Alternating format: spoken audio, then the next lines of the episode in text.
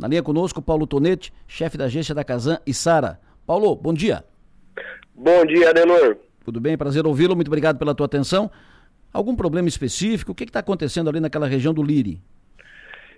É, Adenor, obrigado pelo espaço, né? Prazer também estar aqui repassando as informações à comunidade.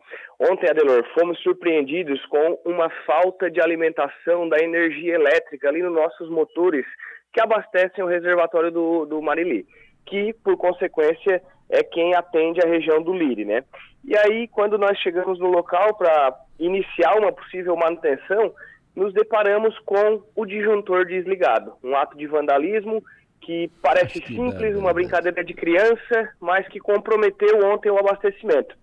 Porque o reservatório ele tem um, um, comportamento onde é natural ao longo do dia ele perder um pouco de nível, porque o pessoal vai consumindo, mas depois ele precisa ir recuperando. Só que se passa ali do momento que vira essa chave ali que não consegue mais recuperar depois, aí compromete todo o abastecimento realmente. Então, ontem, por um ato de vandalismo, Infelizmente, a gente teve o abastecimento prejudicado nessa região específica do Lírio, Adelor. Perfeito. Isso restabelece, normaliza a situação ainda pela manhã?